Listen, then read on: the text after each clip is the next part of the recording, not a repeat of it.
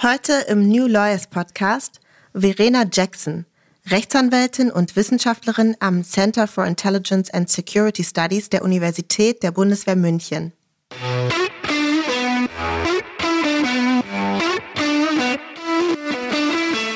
Also aktuell sind wirklich die, die KI-gestützte Kriegsführung oder die unterstützte Kriegsführung, würde ich es eher sagen, ist noch in, in den ja, Kinderschuhen. Aber es ist natürlich so, dass da viel passiert und auch sehr schnell viel passiert.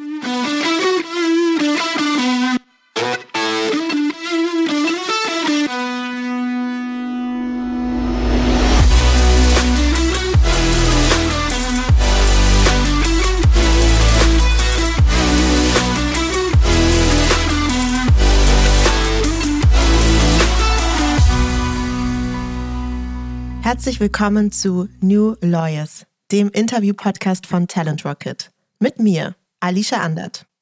Bevor wir zu meinem heutigen Gast kommen, ein Hinweis vorab. Talent Rocket bietet dir nun noch bessere Einblicke in spannende Arbeitgeber und zeigt dir Arbeitgeberbewertungen von aktuellen und ehemaligen Mitarbeiterinnen und Mitarbeitern. Schau im Talent Rocket Profil des Arbeitgebers deiner Wahl vorbei und wirf einen Blick hinter die Kulissen oder hilf anderen Juristinnen und Juristen mit deinen bisherigen Erfahrungen, indem du deinen aktuellen oder ehemaligen Arbeitgeber auf Talent Rocket bewertest. Und nun zu meinem heutigen Gast. Verena Jackson ist Rechtsanwältin im IT-Recht und Wissenschaftlerin im Bereich des nationalen und internationalen Sicherheitsrechts. Seit 2020 forscht sie beim Center for Intelligence and Security Studies, einem Forschungszentrum der Universität der Bundeswehr München. Aktuell promoviert sie zudem zu rechtlichen Fragen KI-gestützter autonomer Waffensysteme. Ob wir uns vor einem Realtime-Terminator fürchten sollten und wie sie ihren Weg ins Sicherheits- und Militärrecht gefunden hat, das wird definitiv Teil unseres Gesprächs sein heute. Ich freue mich, dass du da bist, Verena Jackson. Hallo Alicia, vielen Dank, heute hier zu sein. Freut mich sehr. Ich habe eine Icebreaker-Frage mitgebracht für dich, mit der du dich etwas warm laufen kannst. Und zwar möchte ich gerne von dir wissen, zu welchem Ort hättest du gerne so einen magischen, schnellen Geheimgang, den du immer nutzen kannst, so dass du da immer so in zwei Sekunden sein könntest, wenn du das möchtest? Hm, das ist gar nicht so leicht. Ich würde mal sagen, ich glaube, es wäre der Mond. man kann von dort die Erde so schön sehen, jedenfalls auf Bildern. Und man ist so etwas weg von allem. Also das wäre, glaube ich, so mein Traum. Vielleicht nicht mit Geheimgang, sondern eher beamen. Mhm. Das, glaube ich, wäre praktischer, aber ja, definitiv der Mond.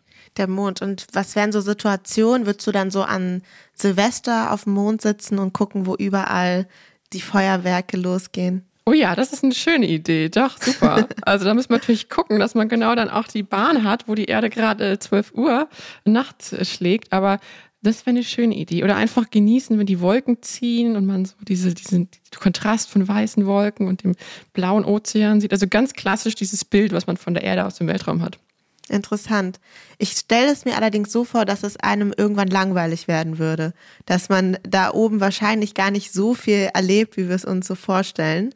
Aber das könnte mit allen Orten der Fall sein. Ich denke ja. Also ich denke, die Idee mit dem äh, Geheimgang oder Beamen ist super, weil dann ist man auch schnell wieder da. Wenn es dann langweilig ist, dann kann man wieder in den Trubel zurück.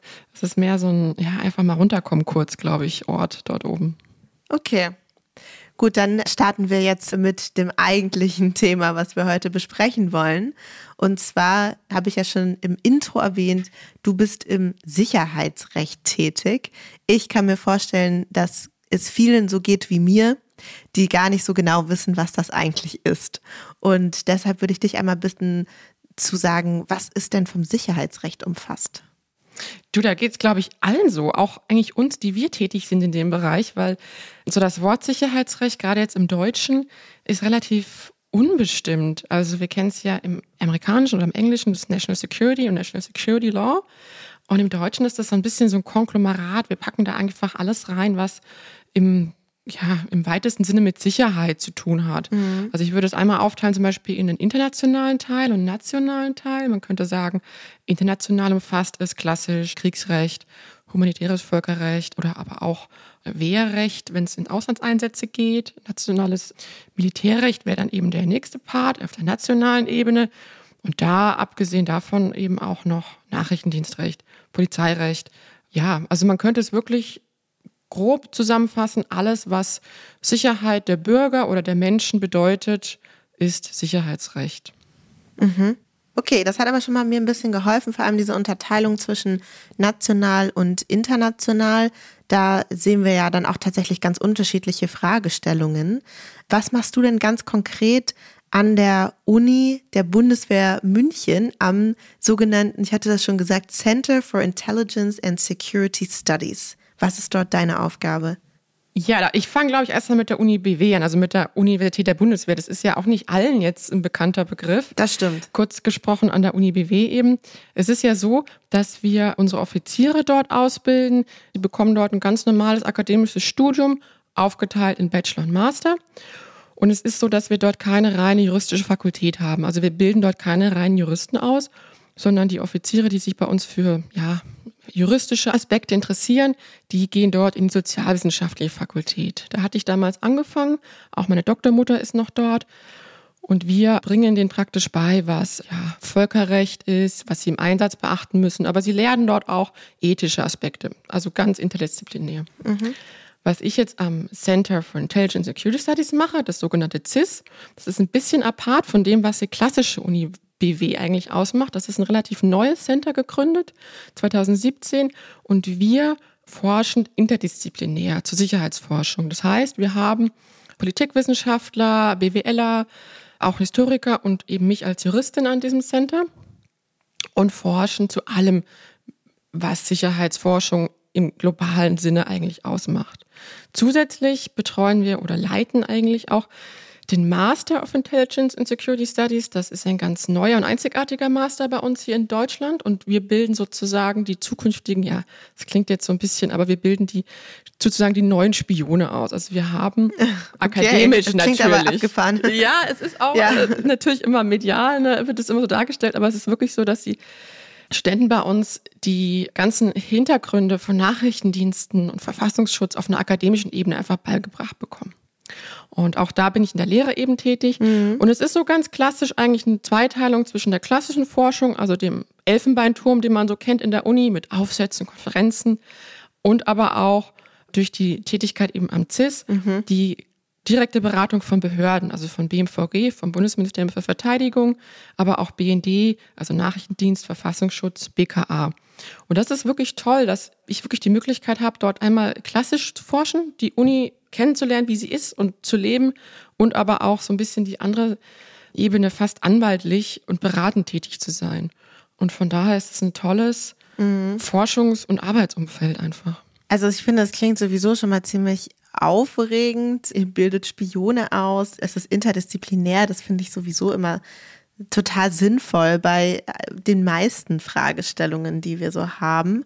Und dann beratet ihr BMVG also das Bundesverteidigungsministerium und den Bundesnachrichtendienst. Was sind denn so Fragen, zu denen ihr da beratet und was sind generell für dich spannende rechtliche Fragen, mit denen du dich schon beschäftigen durftest? Also einmal, wenn wir jetzt nochmal zu der Frage eben kommen mit, wie ist die Beratung aufgebaut, kann man fast sagen, oder was machen wir? Das sind ganz unterschiedliche Fragen. Was ich jetzt auf den Tisch bekomme, ist, klar, ich bin die einzige Juristin bei uns eben am Center in München, alles rechtliche Themen. Es kann von nachrichtendienstrechtlichen Fragen sein, die wirklich auch dann ja, nicht nach außen dringen dürfen, zu aber auch ganz offenen Themen wie, wo ich jetzt gerade dran arbeite, ist, wie ist denn überhaupt die Drohnenabwehr der Bundeswehr in Deutschland möglich? Also mhm. man kennt es ja aus dem Auslandseinsatz, da ist auch viel schon in der Mache. Aber was ist, wenn jetzt zum Beispiel eine Drohne über eine Bundeswehrliegenschaft fliegt oder über ein Fußballspiel und die Bundeswehr müsste zur Hilfe eilen? Mhm. Und das sind ganz klassische Fragen, die kommen dann und dann heißt es hier, mach mal ein Gutachten dazu. Wie ist es in der wissenschaftlichen Sicht? Wie ist es denn nicht gerade von unserer Hausmeinung, also von den Inhouse-Juristen, die ja auch alle Behörden haben, sondern wir wollen das mal wissenschaftlich aufbereitet haben. Und gibt es noch andere für dich spannende rechtliche Fragen, mit denen du dich generell im Sicherheitsrecht beschäftigst? Also was ich total spannend finde oder was ich auch schon erlebt habe, sind so Dinge wie mal nach Genf zur UNO fahren. Da war ich vor Corona, hatte ich die Möglichkeit, dort als akademische Vertreterin eben aufzutreten. Und das ist natürlich toll, wenn man dann mitbekommt, wie Regularien noch in der Mache sind, wie das diplomatisch auch verhandelt wird. Da hatten wir eben auch jetzt gerade aktuell wahrscheinlich mhm. interessant einen russischen Vertreter dort und den mal zu hören, wie der wirklich in einem geschlossenen Plenum spricht, ist sehr spannend. Mhm. Aber auch die ganz klassische Art, die man dann hat, abgesehen von der beratenden Tätigkeit in der Forschung, eben Aufsätze zu schreiben und zu forschen zu menschenrechtlichen Themen, wie zum Beispiel, wie ist es, wenn die UNO individualisierte Sanktionen gegen Terroristen verhängt? Darf sie das oder wie wird das ausgestaltet? Mhm. Wie wirkt sich das dann aus? Solche Dinge. Und natürlich auf Konferenzen zu gehen und wirklich Leute aus aller Welt zu treffen. Das ist halt das Spannende mhm. am internationalen Sicherheitsrecht, weil man wirklich die Möglichkeit hat, nicht nur national tätig zu sein, was im Recht bei uns ja oft der Fall ist, weil es natürlich national geprägt ist, sondern wirklich in den USA zu sein und zu sagen, hey, ich habe hier, kann in Austausch gehen mit einem aus Indien, einem aus Russland, einem aus Südamerika und wir können wirklich überlegen, wie seht ihr das auch? Sicherheitsrechtliche Probleme oder sicherheitspolitische Probleme ja auch. Ich glaube, das ist tatsächlich sehr eng miteinander verschmolzen, ne? Also die rechtliche und die politische Ebene. Mich interessiert, wie kommt man darauf? Also ich finde, die Bundeswehr und das, das Sicherheitsrecht jetzt im Speziellen äh, sind jetzt nichts, was einem normalerweise im Jurastudium, in der Ausbildung so begegnen. Hattest du da bereits vorher eine Affinität zu diesen Themen oder wie bist du dazu gekommen? Also die Bundeswehr selber, die kannte ich schon, weil ich muss klar sagen, ich habe in der Nähe gewohnt, einfach der Uni BW eine Zeit lang. Ja, okay. Also ganz äh, pragmatisch. Und wir hatten dann, als ich noch studiert hatte, im Schwerpunkt Völkerrecht eben hatten wir den Professor Kahn einige Male bei uns. Mhm. Der ist Professor an der Uni BW. Und so kam ich dann dazu und habe überhaupt erst erfahren, oh, die haben ja doch was mit Jura am Hut. Mhm. So ging das dann Richtung Uni BW. Und in den letzten Jahren kam ja immer mehr auf diese, diese Frage eben der autonomen Waffensysteme und die Problematiken auch in den normalen Fernsehsendungen und Medien. Und so kam ich dann dazu, mir mein Promotionsthema eigentlich zu suchen. Und von da ging es dann eigentlich zur Uni BW, weil dann habe ich mir meine Doktormutter gesucht, habe die angeschrieben mit dem Themenvorschlag und die meinte dann gleich, ja, und ich hätte auch noch eine Stelle für dich. Und dann habe ich natürlich ja gesagt. Also es war so ein bisschen irgendwie so in Zufall nach Zufall es fühlt sich ja ganz oft so an, als ob es dann alles so aneinandergereihte Zufälle sind, die dazu führen, dass man vielleicht dann doch da ankommt, wo man gerne sein möchte.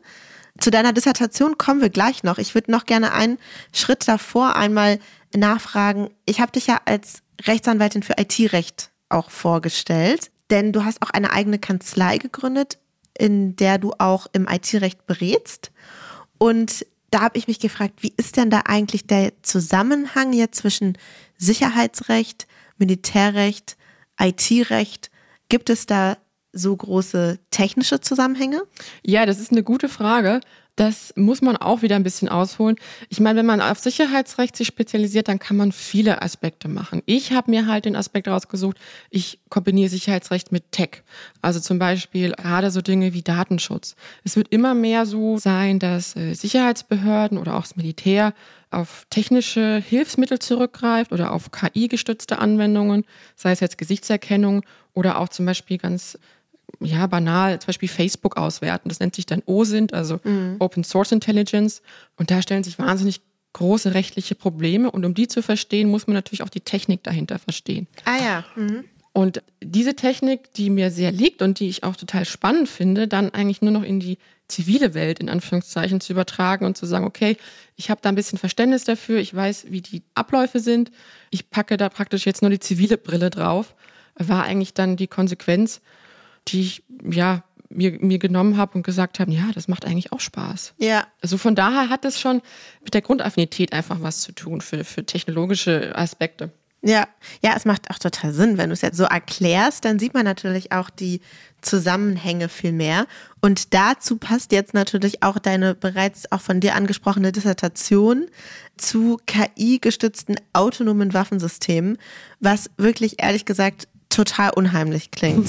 Deswegen habe ich auch schon gesagt, so erwartet uns jetzt hier der Terminator. Also das klingt irgendwie etwas dystopisch, aber ich bin mir sicher, du kannst das ein bisschen runterbrechen und aufzeigen, worum es vielleicht eigentlich geht. Kannst du uns beruhigen? Ja, ich kann ein bisschen beruhigen in der Hinsicht, dass es aktuell wirklich noch Zukunftsmusik ist. Also aktuell sind wirklich die, die KI-gestützte Kriegsführung oder die unterstützte Kriegsführung, würde ich es eher sagen, ist noch in, in den ja, Kinderschuhen.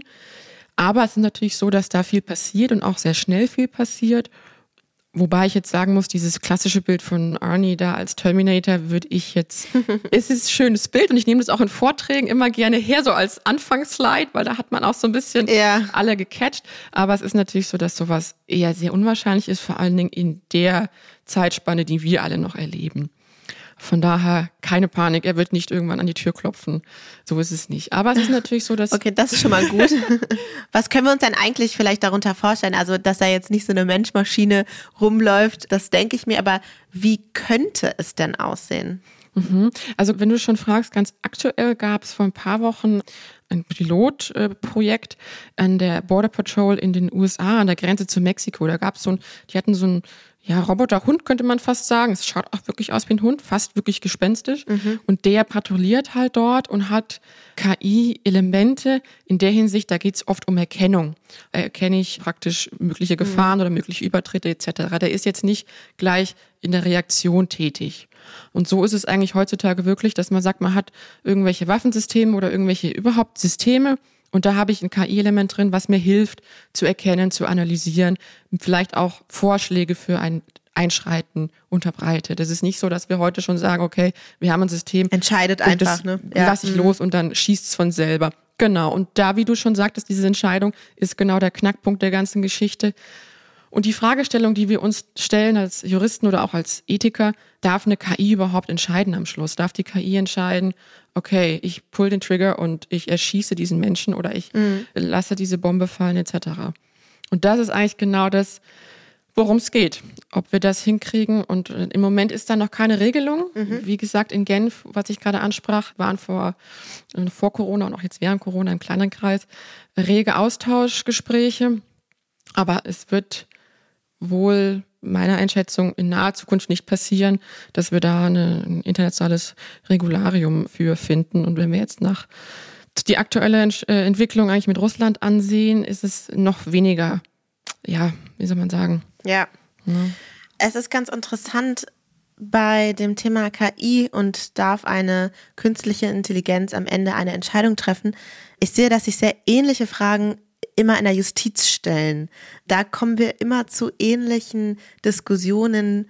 Der Robo-Judge, der verhindert werden muss. Mhm, und genau. da muss ich sagen, in der, in der Justiz sind wir ja technisch noch überhaupt nicht so weit, weil überhaupt nicht genug Daten zur Verfügung stehen, die man auswerten könnte. Also theoretisch schon, aber nicht faktisch so, dass man sie auswerten kann, sodass sich da auch die Frage momentan eh noch nicht stellen würde.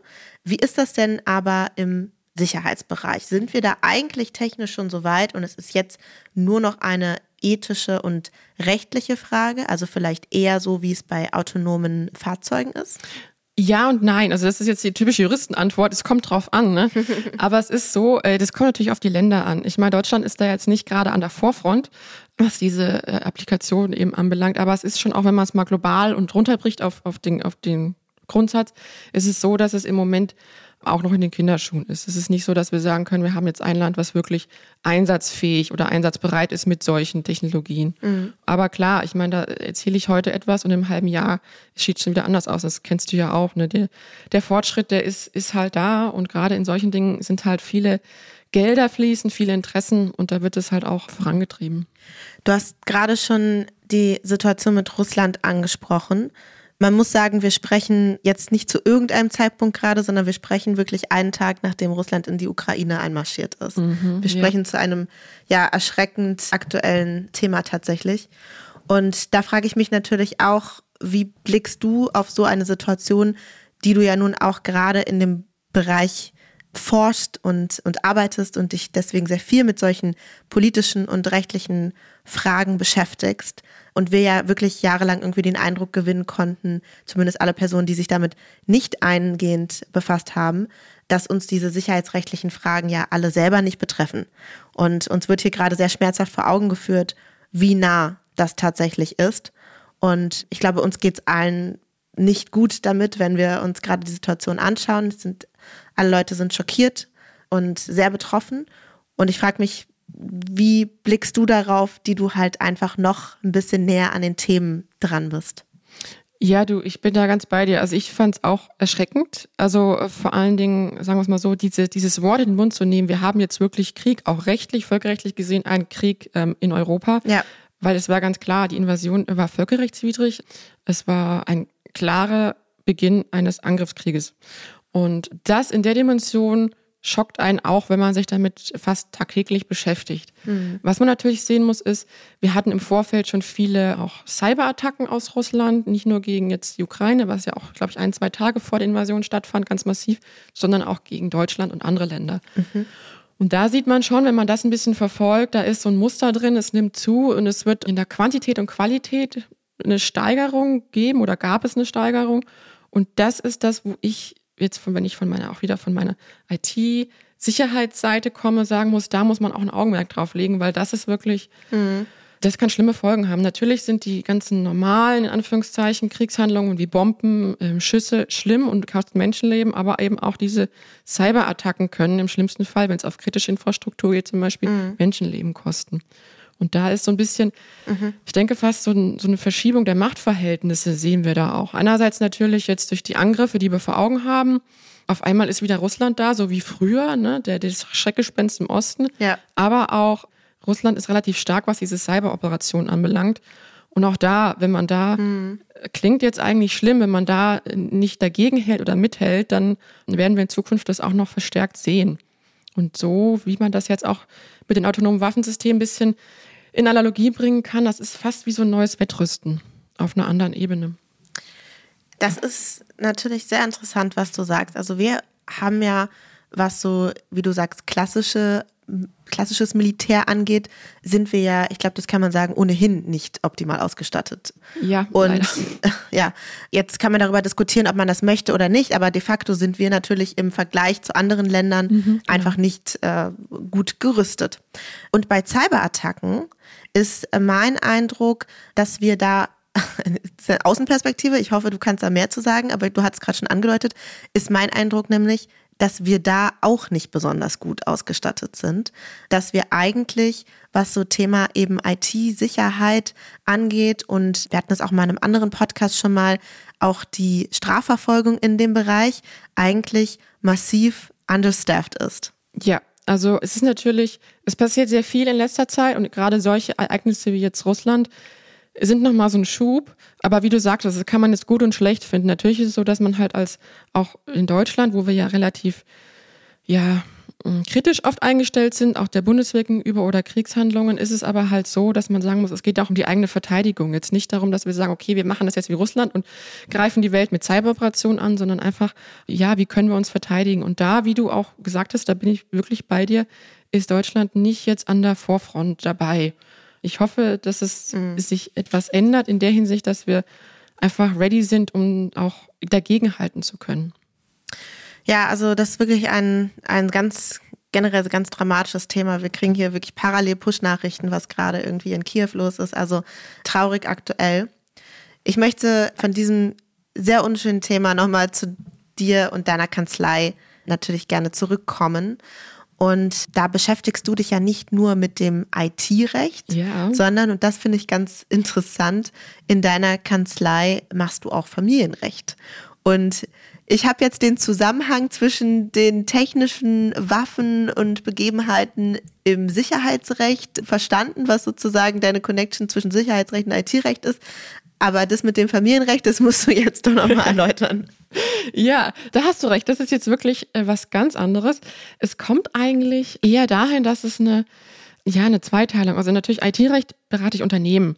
Das ist eine ganz andere Verhandlungsposition, eine Verhandlungssache auch. Und ein Familienrecht kam dann eigentlich eher aus dem Privaten. Also wie du wahrscheinlich am Namen schon merkst, ich habe ja einen amerikanischen Familienhintergrund eben und da gibt es ganz viele binationale Ehen oder auch internationale Familienrechtsprobleme und so kamen die dann auf mich zu eigentlich und mhm. hey, kannst du nicht mal und mm, du bist doch Juristin und Anwältin und so ging es dann, dass ich gemerkt habe, oh ja, das ist eigentlich eine Spezialmaterie, wo man den Hintergrund erstmal haben muss, äh, auch sprachlich, aber auch so ein bisschen, ähm, was ich schon aus dem internationalen öffentlichen Recht kenne, so ein bisschen dieses interkulturelle mhm. und das dann halt in das internationale Privatrecht zu packen oder halt hier ins Familienrecht, ist eigentlich auch wieder so ein bisschen ist eine logische Konsequenz. Es passt auch wieder ineinander.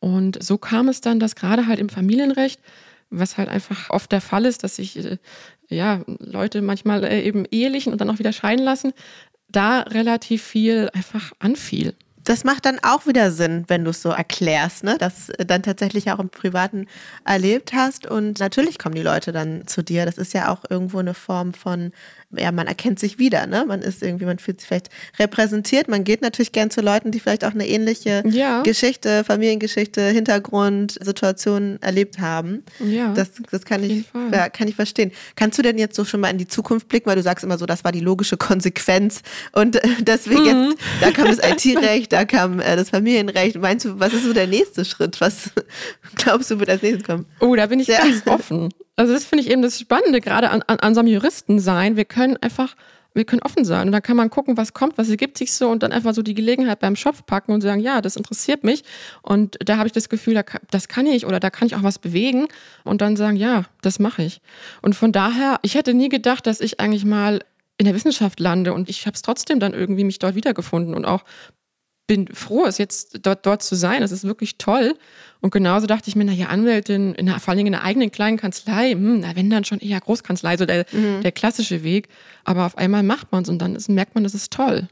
Kann natürlich auch anders bleiben, klar, aber es ist immer so ein, so ein Fluss, glaube ich. Und deswegen ist es so, auf die Zukunft zu blicken, gerade in den Zeiten, wo wir ja gerade gesprochen haben, echt schwer. Ja. Ja, vielleicht sollte man sich da tatsächlich einfach drauf einlassen du machst ja wirklich auch viel. Also du hast irgendwie die Forschung, du hast die Kanzlei, du hast eine Dissertation zu einem wahnsinnig spannenden Thema. Und ich glaube, man kann sagen, damit hast du schon mal sehr, sehr viel zu tun. Ja. Und äh, wir haben ja schon ein Vorgespräch geführt, deswegen weiß ich natürlich schon ein paar mehr Sachen über dich. Kann sagen, dass auch dein Weg dorthin spannend gewesen ist. Denn unter anderem hast du auch schon bereits während des Referendariats ein Kind bekommen. Ja. Mhm. Und das würde mich jetzt auch mal interessieren. Erzähl mal, wie das so für dich gewesen ist. Ja, nee, du hast ganz recht. Also es ist, es ist viel und auch mein Tag hat nur 24 Stunden, deswegen muss man sich da immer gut organisieren. Aber genau, die, die, die Tochter, die ich bekommen habe im Ref, das war erstmal schwierig natürlich, weil es Ref an sich ist ja schon schwierig genug. Da muss man nicht auch noch mit Kind starten ja. und dann auch noch alleine. Aber ich habe dann Pause gemacht, bin dann eben wieder eingestiegen, als die kleine neun Monate war, habe dann das zweite Examen auch gemacht und muss im Nachhinein sagen, es war fast gut, weil ich hatte so ein bisschen einen ganz anderen Blick auf das Ref wie jetzt meine, meine Kollegen oder Kommilitonen, weil einfach, ich hatte einfach andere Probleme. Also ich musste gucken, dass ich mhm. irgendwie mein Kind nicht krank wird und dass es in den Kindergarten oder die Krippe gehen kann, dass ich einfach lernen kann und konnte mich gar nicht so verrückt machen, was jetzt zum Beispiel das Examen auch anbelangt. Und ich habe gesagt, okay, ja. ich bin in der Situation, ich muss damit umgehen, mach's Beste draus. Das war ganz pragmatisch der Ansatz und im Nachhinein bin ich froh, weil es hat geklappt und es hat, glaube ich, mich zwar viele Nerven gekostet, aber ich denke, es kostet einfach jeden Nerven. Und weil das zweite Examen oder das Ref ist einfach kein Spaziergang.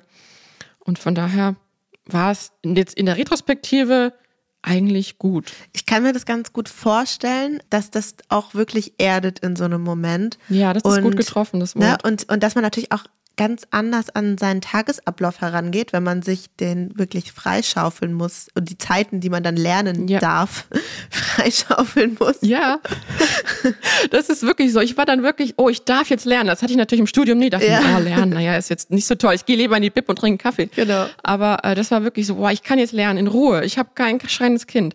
Und das ist von daher, es ist ja heute auch noch so. Ich meine, wenn man so viele Sachen macht, muss man sich organisieren und muss auch pragmatisch sein und Prioritäten setzen. Und ich denke, das lernt man, lernt man von, von, von solchen Situationen einfach, dass halt nicht alles immer ja, so läuft, wie man denkt, aber es läuft am Ende trotzdem gut. Das bringt mich zu meiner schönen Schlussfrage tatsächlich. Und zwar haben wir jetzt ja auch viel zurückgeblickt bei dir. Wie ist das so gewesen? Und du sagst selber, das mit dem Kind, das hat dir letztlich total gut getan und das hat es vielleicht sogar auf eine Art und Weise strukturierter gemacht. Wobei ja auch wirklich viele Leute sagen würden, um Gottes Willen, im Referendariat ein Kind, im Studium ein Kind. Ich denke mir jetzt noch überhaupt ein Kind, oh Gott. also. Ich, ich, würde es auch jetzt keinem auf der, aus, aus einfach empfehlen. Also so ist es auch nicht. Ne? Aber man kriegt es hin und ich finde, es ist sehr, ähm, sehr ermutigend, auch wenn du das, wenn du das so sagst. Und deswegen möchte ich dich fragen, was hast du denn in deinen ganzen letzten Jahren während deiner Karrierelaufbahn und allem, was du gemacht hast, gelernt, was du gerne an andere weitergeben möchtest? Mm, ich glaube, ich habe es vorhin auch schon mal ein bisschen angedeutet. Ich würde einfach sagen, einfach offen sein für die Chancen, die sich geben. Und auch offen sein für vielleicht, wenn man mal eine Niederlage äh, erleidet. Das ist halt so. Auf Bayerisch würde man sagen, ja, Mai. ähm, also dann einfach vielleicht machen und die Chancen greifen, nicht überlegen, oh, kann ich das, kann ich das nicht. Ich meine, im schlimmsten Fall geht es schief, ist meist im Leben, bringt uns jetzt nicht um oder ruiniert uns und dann einfach, wenn es doch mal nicht geht, hinfallen, aufstehen und gucken, dass es irgendwie weitergeht. Und von daher vor allen Dingen auch nicht von anderen irgendwie beeinflussen lassen. Ich hatte das auch, wo es dann hieß, was, du hast jetzt ein Kind, du willst noch promovieren, ja, spinnst du und oh, mach doch lieber deinen Teilzeitjob oder am besten gar nichts. Ach Gott. Und ich nee, das ist aber nicht das, was ich will. Also von daher wirklich das machen, was, was man versucht oder versuchen, das geht nicht immer, aber das machen, was man gerne macht. Weil nur dann wird's auch gut am Ende und dann macht's Spaß und ist lebenserfüllend. Und wir haben ja alle einen Beruf, der jetzt intensiv ist oft als Jurist und der sollte dann schon auch irgendwo Spaß machen. Absolut. Mit diesen schönen Worten und dieser Message verabschieden wir uns schon aus dieser Folge. Vielen Dank, Verena, dass du dabei warst. Sehr gerne. Hier Vielen wirklich, ja, auch coole Einblicke gegeben hast, auch nochmal eine aktuelle Einschätzung gegeben hast zu der politischen Lage und für deine mutmachenden Worte, vielleicht auch für andere, die gerade vor ähnlichen Herausforderungen stehen. Danke, dass du da warst, Verena Jackson. Das war Verena Jackson. Wenn dir der Podcast gefällt, dann hinterlass eine Bewertung auf Spotify oder Apple Podcasts. Es dauert nur zwei Sekunden und hilft enorm, um noch mehr Juristinnen und Juristen auf ihn aufmerksam zu machen. Du möchtest bestimmte Gäste hören oder möchtest Feedback geben?